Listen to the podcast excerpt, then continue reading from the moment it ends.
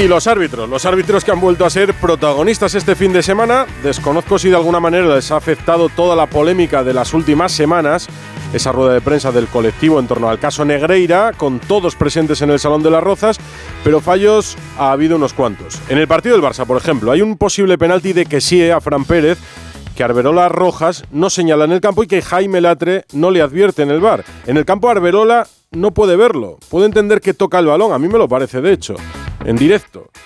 El árbitro pita córner. Pues esa es la señal evidente de que no ha visto bien la jugada, porque puede ser saque de puerta o penalti, pero nunca córner. Si señala córner es porque cree que el jugador del Barça tocó el balón, pero es que no lo tocó. ¿Y por qué no lo llama Jaime Latre y le advierte de que ha habido contacto, que no toca el balón y que vaya a ver la jugada a la pantalla? Por si le parece penalti. Inexplicable. Para Xavi, por ejemplo, no hubo penalti, eso sí.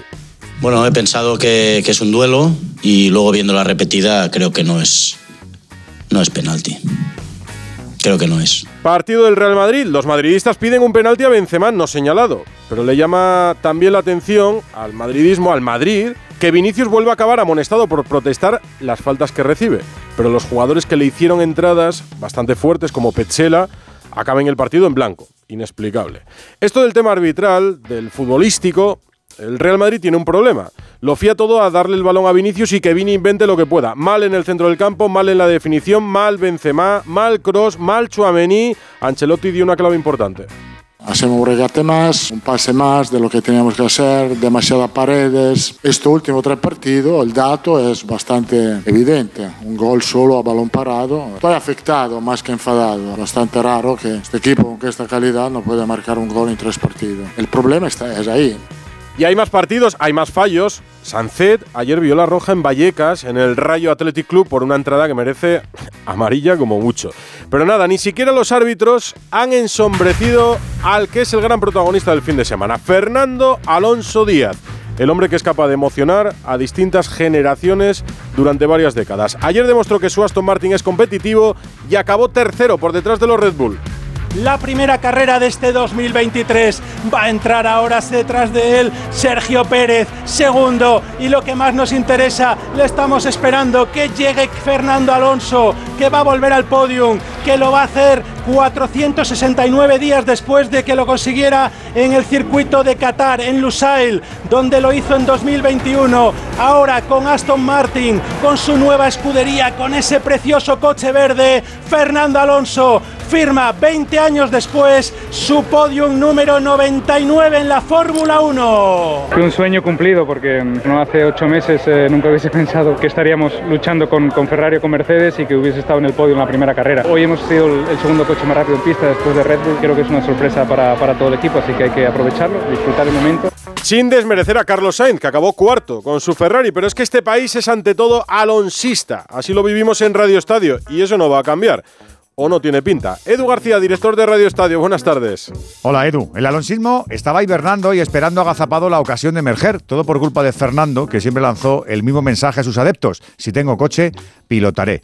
Le vimos sentado en Interlagos en 2015, tomando el sol, imagen icónica tras un abandono por problemas mecánicos que no le fueron resueltos. Nada de gritos ni enfados, solo esa espera del silente que desde la resistencia aguarda el momento de volver. Es bueno, es evidente, pero es que además le adorna la paciencia. A ese chute de vitamina D le podemos añadir por aquello de la mística el atropello en Lugano mientras iba en bicicleta. Una conductora con prisa casi nos evita un lunes como este en el que nos reconciliamos con un deportista mayúsculo que nunca traicionó su pasión, que no paró de trabajar sin descanso para hacer la reverencia. El asturiano está de vuelta y ahora es un monstruo insaciable que buscará más. No demos nada por sentado, salvo dos cosas.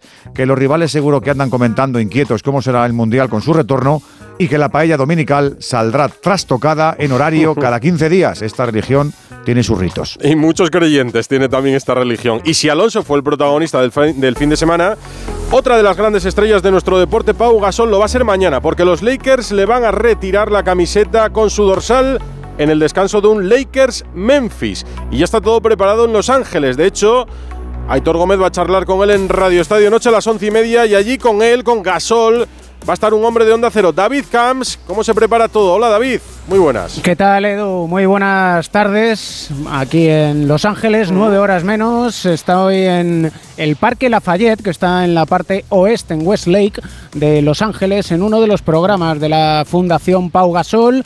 Ya sabes, la lucha contra la obesidad infantil que lleva a cabo Pau Gasol ya desde sus tiempos de jugador, incluso que empezó aquí en Los Ángeles, cuando el 1 de febrero del 2008 cambió la historia no solo de Pau, sino también de Los Ángeles Lakers. En sí, en la cancha donde están los chavales que ahora van a tener un rato con Pau Gasol, está el logo de Los Ángeles Lakers que van a retirar mañana a las 4 de la mañana, hora española, el número 16, que no es cosa menor, que diría que el Edu, porque apenas 11 jugadores han visto retirar su camiseta en una de las franquicias pues de las más grandes, no solo del deporte del baloncesto, sino del deporte norteamericano y mundial. Hace 40 años se retiraron las primeras camisetas de nombres míticos como Will Chamberlain, Elgin Baylor y Jerry West, el hombre que es el logo de la NBA. El último en ver cómo retiraban sus camisetas, porque eran dos, fue Kobe Bryant, la camiseta con el número 8 y el número 24, y eso suma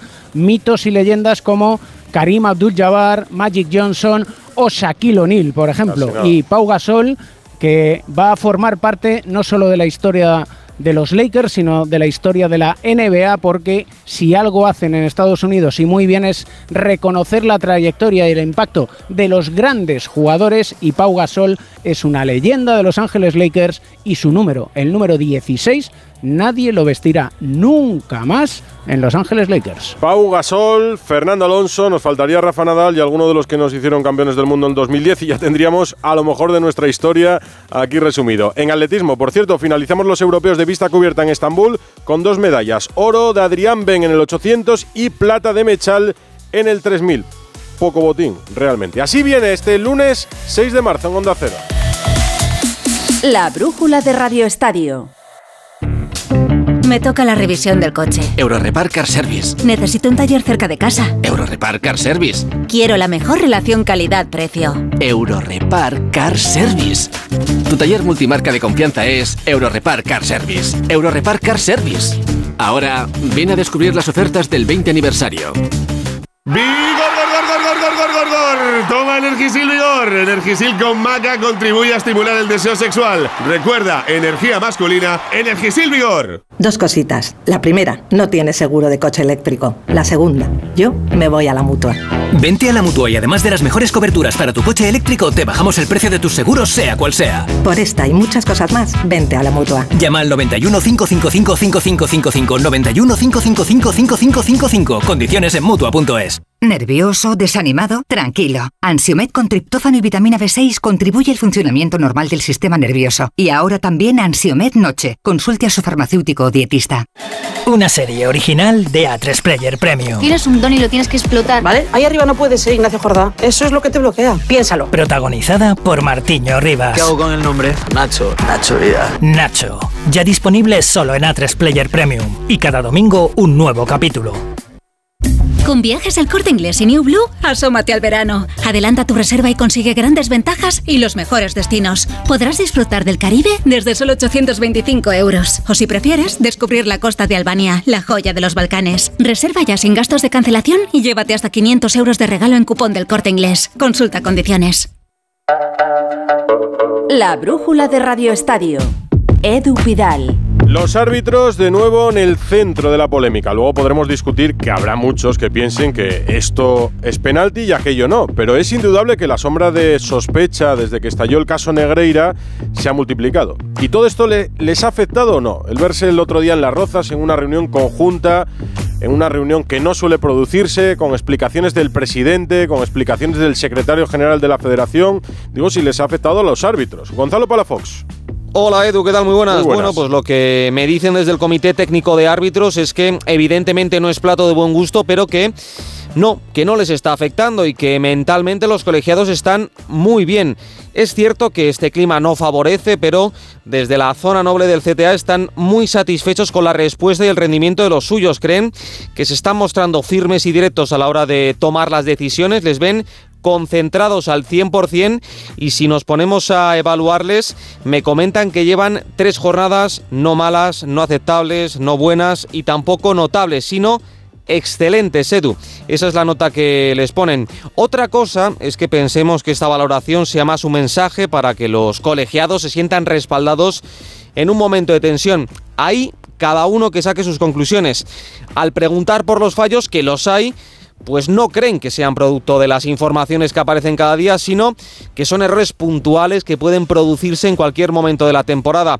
Por cierto, eh, con el caso Negreira este año nos hemos olvidado del balance de mitad de temporada. Este es el mensaje que ellos lanzan. También te digo que yo estoy viendo cómo desde el bar intentan corregir lo mínimo y a veces se nos olvida de que el árbitro de arriba no está para corregir al árbitro de campo, para corregir a un compañero, sino para ayudar a que las decisiones tomadas sean más justas. Claro, pero creo que en eso también fallan. Pero eh, es verdad el detalle que das, Gonzalo, de que con todo este caso, con toda la polémica, se han saltado ya el análisis de mitad de temporada, el análisis del Ecuador de la temporada. La realidad, esto es la polémica, pero la realidad es que después de esta jornada 24, el Barça es líder, claro líder de la liga, con nueve puntos de ventaja sobre el Real Madrid.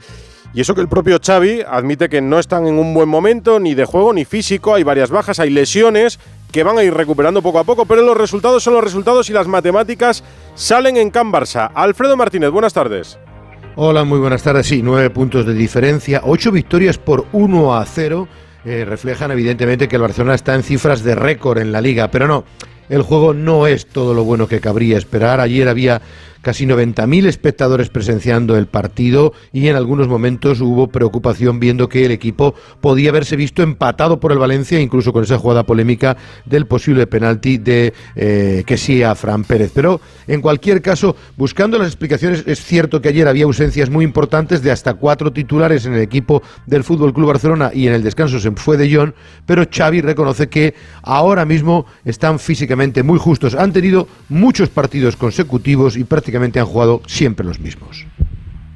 No, competir sí, en eso estoy muy contento. La actitud, quedamos con 10 y, y, defendemos bien, todo el mundo corre, trabaja para el equipo, pero sí tenemos que mejorar en el juego, ¿no? Creo que el equipo le está costando últimamente, ¿no? Hay piernas cansadas, hay bajas, pero tenemos que mejorar en el, en el juego, hay que ser autocrítico. Los números son muy buenos, pero tenemos que mejorar en el juego.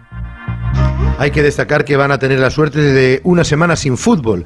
Esta semana limpia le va a permitir a Xavi Hernández dar un par de días de descanso a los suyos, que desconecten, que se olviden del el fútbol durante un poco de tiempo y recuperen físicamente el esfuerzo realizado, porque lo que viene antes del parón de selecciones es Atleti de Bilbao en San Mamés y Real Madrid. Puede dejar la liga tocada o se puede complicar el campeonato. De momento lo que sabemos es que Pedri difícilmente llegará a San Mamés, no está descartado, pero es muy complicado. El jugador quiere ir con mucha cautela y con mucha prudencia, no quiere eh, tener riesgos de recaídas. Lewandowski sí llegaría a tiempo para este partido. Dembélé está esperando poder llegar frente al Real Madrid. Son los tres nombres que ahora mismo ocupan los puestos más importantes de la enfermería. Araujo es baja por tarjetas, pero recupera a Gaby y a Lewandowski. Con esas eh, huestes va a tener Xavi que afrontar una de las últimas salidas, por no decir la salida más complicada que le queda de aquí a final de temporada en un duelo siempre especial de Ernesto Valverde contra los azulgranas. verdad. Y tiene buen calendario el Barça, lo recordabas ayer por la noche y es cierto, el Barça tiene buen calendario de aquí al final para mantener la ventaja y el liderato y el campeonato que cada vez tiene un poquito más cerca. Gracias, Alfredo. Hasta luego, Edu. El Real Madrid empató en el Villamarín, por eso se distancia del Barça y repasadas las polémicas, hay que hablar también de problemas en el equipo de Ancelotti. Alberto Pereiro. Hola, Edu, ¿qué tal? Muy buenas. Bueno, pues, eh, ¿qué quieres que te diga? Más de lo mismo. Eh, ayer, eh, cinco disparos a puerta del Madrid, eh, la sensación de que utilizó solo la última media hora del partido para intentar eh, buscar el encuentro, que tanto el aficionado como el propio futbolista eh, puede entrar en modo desidia de aquí a, a, final de temporada, despidiendo la liga un ratito cada partido y dos puntos cada partido, porque, bueno, pues hay dos evidencias. Una, que no te puedes conectar y desconectar de la competición cuando quieras, eh, y dos, que eh, tanto Karim Benzema como Toni Kroos no están ahora mismo en un momento en el que sean prácticamente indiscutibles todos los días en el 11 titular y algunos evidenciando siempre los, los 90 minutos. Eh, siempre con Vinicius por la izquierda, que es lo único que desatasca un poco al equipo, pero eh, no engancha con, con, Karim. Y lo mismo le pasa a Rodrigo, que no está pasando por su mejor momento. Eh, la única buena noticia de los últimos partidos en cuanto a resurrección es la de Fede Valverde eh, pero poquito más. Por lo menos, eh, tanto Courtois como los centrales y los laterales eh, siguen sacando la cara por el equipo y por lo menos le mantiene para puntuar todos los días. Ya te digo, un día de vacaciones para el Madrid. Ayer Carleto apuntando directamente a los jugadores diciendo que menos paredes y menos pases de más y, regatitos y más disparos a puerta. van a tener un día de descanso que lo están disfrutando el día de hoy. Mañana a las 11 vuelta al, trajo, al Tajo y el fin de semana, en horario poco habitual a las 2 de la tarde en el Bernabéu frente al Español. Primera vez desde el regreso del Mundial, aquel partido del 30 de diciembre frente al Valladolid, que el Madrid no tiene un partido cada tres días. Así que una semana para trabajar un poquito, que hay cosas que hacer, Edu. Hay cosas un abrazo, chao, chao. Un abrazo, Alberto. En Sevilla, crisis deportiva e institucional. Lo último es que el juez no admite las medidas cautelares que pedía José María del Nido, por lo que Pepe Castro sigue siendo presidente, Carlos Hidalgo. ¿Qué tal? Muy buenas. De momento, el Sevilla sigue igual, siguen mandando los mismos. José María del Nido llevó al juzgado de lo mercantil la Junta de Accionistas de diciembre, en la que él no pudo votar. Si lo hubiera hecho, habría ganado y por tanto sería de nuevo presidente. Él pedía que un juez destituyera a Pepe Castro y su consejo, colocara a un administrador judicial y se repitiera la Junta. Pero el juez ha dicho que no y obliga al expresidente a pagar las costas del juicio. Así que de momento, durante unos meses, porque el asunto está también en otro juzgado, sigue dirigiendo al Sevilla Castro y siguen sus socios de gobierno, que por cierto tienen la papeleta de decidir si buscan al tercer entrenador de la temporada o no. San Paoli está muy cuestionado y se juega el puesto en los dos próximos partidos ante Fenerbahce y Almería. Aún así, el alto coste del despido, casi 6 millones de euros, podría frenar a los dirigentes. Crisis en Sevilla, crisis de resultados, crisis institucional. Se repite lo mismo en Valencia, de Sevilla a Valencia y es lo mismo, crisis deportiva crisis institucional de resultados con el equipo en descenso y sin síntomas de recuperación, además de esa indignación arbitral, Eduardo Esteve. Hola Edu, buenas tardes. Continúa la indignación en Valencia por ese penalti no pitado sobre Fran Pérez de que sí, todavía no se entiende cómo el colegiado Alberola Rojas no lo decretó, ni tampoco Jaime Latre le llamó para verlo al bar. Mientras el equipo ha vuelto al trabajo en la mañana de hoy en la ciudad deportiva de Paterna, preparando ya el compromiso frente a Osasuna. Una buena noticia y es que Gallá ya está prácticamente recuperado y podría estar disponible para Rubén Baraja de cara a ese siguiente compromiso en Mestalla. Y una mala noticia, tenemos parte médico de Tonirato, sufre una lesión muscular en la parte posterior del muslo derecho y por tanto no podrá jugar frente al equipo rojillo. Lesiones en Valencia, tampoco es un buen panorama el que se le presenta al equipo de Mestalla. Y hablamos de una jornada que en realidad no ha terminado, porque a las 9 de la noche en el Sadar se completa la jornada 24 en Primera División con el Osasuna Celta de Vigo y en el estadio está ya Javier Saralegui. Hola Saralegui, muy buenas. Hola Edu, muy buenas. Se enfrentan dos equipos que llegan en un buen momento. Osasuna con dos victorias consecutivas en Sevilla en Liga y en el Sadar en semifinales de Copa frente al Athletic y el Celta habiendo conseguido 10 puntos de los últimos 15 y marcando goles además. El equipo de Carballal va hacia arriba y hoy repiten 10 de los que ganaron al Valladolid. La novedad es el noruego Strand Larsen acompañando arriba a Iago Aspas. En Osasuna siguen en el 11 9 de la Copa. Vuelven Aitor Fernández a la portería y Manu Sánchez en el lateral izquierdo. Están las miradas puestas en los dos desequilibrantes, uno por cada equipo, Ed Abde en Osasuna y Gabri Veiga en el Celta. Una gozada para el fútbol, según Yago Barrasate, que nos dejemos de tanto tocar y tocar el balón y que haya jugadores desequilibrantes que tengan regate y que no hagan tanto caso de lo que dicen los entrenadores. Buena entrada en el estadio de Sadar y eso que es el cuarto partido consecutivo de cinco que se juegan a las 9 de la noche. Hay 8 grados de temperatura. Arbitra José María Sánchez Martínez. Y lo que pase lo contaremos también en Radio Estadio Noche con Aitor Gómez. Gracias, Sara Legui. Seguimos adelante en la brújula, en Onda Cero. Son las 9 menos 10, una hora menos en Canarias. El deporte.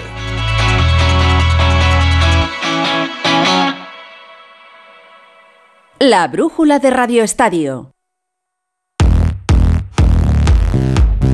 Grave de lesión de Neymar. Me tengo que ir a París, a Francia, porque ha saltado la noticia con el brasileño esta misma tarde. Tendrá que operarse del tobillo y hay más noticias. Francia, Manu Terradillos. Mucho movimiento en el PSG hoy, Edu. Hola, ¿qué tal? Empezando con esa mala noticia para Neymar. El brasileño se pierde lo que resta de temporada. Ha quejado de problemas en el tobillo. El club ha anunciado hoy que finalmente se operará en Qatar para corregir la dolencia. Será baja al menos entre tres o cuatro meses, por lo que, salvo recuperación milagrosa, no volverá a jugar este curso. Un Neymar que desde que fichó en 2017 se ha perdido 91 partidos por lesión con los parisinos. Neymar no jugará lógicamente el choque de vuelta de octavos contra el Bayern este miércoles, pero quien sí tiene opciones de hacerlo es Asraf Hakimi. Baja por lesión oficialmente el pasado fin de semana, pese a la acusación formal de violación por parte de la Fiscalía de Nanterre, el lateral marroquí entra en la convocatoria para el partido. Además, Leo Messi ha aparecido hoy en una entrevista con el canal oficial del club, feliz con la Copa del Mundo, contento con su adaptación a París y su compenetración con Mbappé, pero poco más. Más de uno se ha quedado con la boca un poco torcida, como la gimnasta Makaila Maruni, porque esperaba que anunciase algo más, una renovación, por ejemplo, cosa que no ha hecho. Un fin de semana que ha dado mucho que hablar en el fútbol internacional, por ejemplo en la Premier, por el 7-0 del Liverpool al Manchester United y en la previa del regreso de la Champions. Miguel Venegas, muy buenas. Hola, ¿qué tal Edu? Muy Pero, buenas. pero antes Sí, te quería preguntar por Neymar, porque ¿qué pierde el PSG? Nos cuenta ahora Terradillos que lo pierde toda la temporada. ¿Qué pierde el PSG con la baja de Neymar? Bueno, pues desequili- desequilibrio puntual, pero hay que decir que en los últimos partidos el París estaba jugando bien sin él y que incluso, esto lo hemos hablado Manu y yo en antena Es un alivio vez. que puedan jugar Neymar y, y este Messi y, Mbappé sin Neymar. Efectivamente, hay muchos que están diciendo que el, Pari- el París juega mejor sin Neymar y es verdad que la pareja Messi y Mbappé se complementan muy bien. Mbappé al espacio, Messi dando pases, eh, se complementan muy bien y arropa mejor al equipo en el medio campo. Están jugando ahora mismo con una defensa de tres atrás, dos y tres centrocampistas muy puros. Le da opción a jugar a, a Fabián Ruiz, que además lo está haciendo bastante bien últimamente. Así que yo creo que deportivamente no es un drama. El Liverpool 7-0 al Manchester United. ¿Lo del United sí es un drama? Eh, bueno, es un drama porque nadie se lo esperaba ni ellos mismos. eh. Iban a Anfield dispuestos a resarcirse de las últimas humillaciones de los últimos años, porque llegaba muy bien el United, llegaba muy mal el Liverpool, y pum, 7-0. Esto no se lo esperaba nadie. Lo que demuestra es que efectivamente Liverpool es mejor el equipo de lo que está demostrando y que, hombre, pues seguramente hoy tienen más... eh, más ambición para de cara al partido del Bernabéu que la que tenían antes de ayer. Pero bueno, vamos a ver, esto es tan eh, la, la victoria de ayer es tan importante para Liverpool que incluso le aupa hasta la quinta posición y le hace bastante posible llegar a, a la cuarta y meterse en Champions, cosa que últimamente estaban muy pesimistas. Además, ojo, la Premier sigue manteniendo el duelo entre Arsenal y City, que el City ganó fácil al Newcastle, pero el Arsenal ganó en el último minuto, 97, ¿no? incluso pasado ya el 90 tiempo añadido. Sí, sí. Una locura absoluta, así que la Premier está la verdad muy muy bonita y vamos a ver la Champions, ¿eh? porque en la Premier está muy bonita, pero en la Champions mañana el Chelsea y pasado el Tottenham se la juegan y perdieron el partido de ida. Más allá de, bueno, el Benfica lo tiene bastante bien encarrilado contra las Brujas y sobre todo ese Bayern Paris Saint Germain. El que pierda va a tener un serio problema. El Benfica ganó 0-2 al Brujas, el Borussia Dortmund ganó en casa 1-0 al Chelsea. Mañana los partidos en Twitch, te pasas por aquí por la brújula y nos cuentas la previa de ambos. Un abrazo, Miguel. Abrazo, chao. En segunda división, modelo internacional, a la Liga Smartbank. Ha caído el entrenador del Lugo. Hemos tenido una jornada de fútbol que se completa hoy con el partido en casa de Villarreal, ¿no? Real Villarreal B contra el Alavés a partir de las 9 de la Alberto noche. Fernández, muy buenas. Buenas, Edu. Y ese partido es importante porque si el Alavés consigue la victoria, se pondrá en esa segunda plaza que da el ascenso directo. Lo has dicho, el Lugo ha destituido a Joan Carrillo, ha estado un mes en el cargo, es el cuarto entrenador que lleva esta temporada. Tino Saqués ya es conocido porque tiene gatillo fácil. Tiene que buscar porque está con 23 puntos colista. Y es colista porque el Ibiza, que era el colista hasta ahora, ganó en Butarque, que no perdía desde octubre el Leganés en casa. Y el Ibiza llevaba tres meses sin ganar. Bueno, pues ganó 0 a 1. Hablando del ascenso directo, te decía lo del Alavés, porque ahora mismo está el Eibar, que ha estado durante un mes fuera de esa plaza, pero ganó. Y el Levante, que es el que ocupaba la segunda posición, perdió después de 20 jornadas, además goleado por el Huesca, por la Sociedad Deportiva Huesca, 3 a 0. Y Las Palmas sigue líder, aunque empató contra la Andorra, pero tenía ese colchoncito de puntos. Así que si gana el Alavés, se pone segundo. Mm, que va a cerrar la segunda división pronto es el descenso, porque con la derrota ayer de la Deportiva Ponferreina, quedarse tan lejos del Oviedo, que es quien marca la zona Seis de salvación, hunde en el pozo a cuatro equipos. La Ponferradina ahora mismo es el que marca esa posición, está 29 a puntos. 6 puntos y con el golaveraje perdido con el Real Oviedo. O sea que el Málaga perdió también contra el Racing, se complica muchísimo la vida también el conjunto andaluz. Está complicado, ¿eh? pero los cuatro abajo parece que lo tienen muy difícil. ¿eh? Esto en segunda división, en la Liga F hay goleadas de los dos primeros. Hubo goleadas de los dos primeros. La del Barça ante el Levante, el Real Madrid también goleó a domicilio. Ana Rodríguez, Ah, muy sí, buenas. A la Lama, la jornada 20, que sigue con el Barça comandando la competición, cuenta sus partidos por victoria. El conjunto azulgrana 5-0 ganaron al Villarreal con hat-trick de Hansen, que volvía después de cuatro meses de lesión. A cinco puntos del Barça sigue el Real Madrid, que ganó 1-5 a la Lama en un partido en el que debutó la joven perla colombiana, la nuevo fichaje del Real Madrid, Linda Caicedo, de la que se espera muchísimo último esta temporada. Y a 10 puntos del Barça, tercero es el Levante, que también ganó 2-4 al Sevilla en el partidazo de la jornada. 1-2 victoria del Atlético de Madrid ante la Real Sociedad.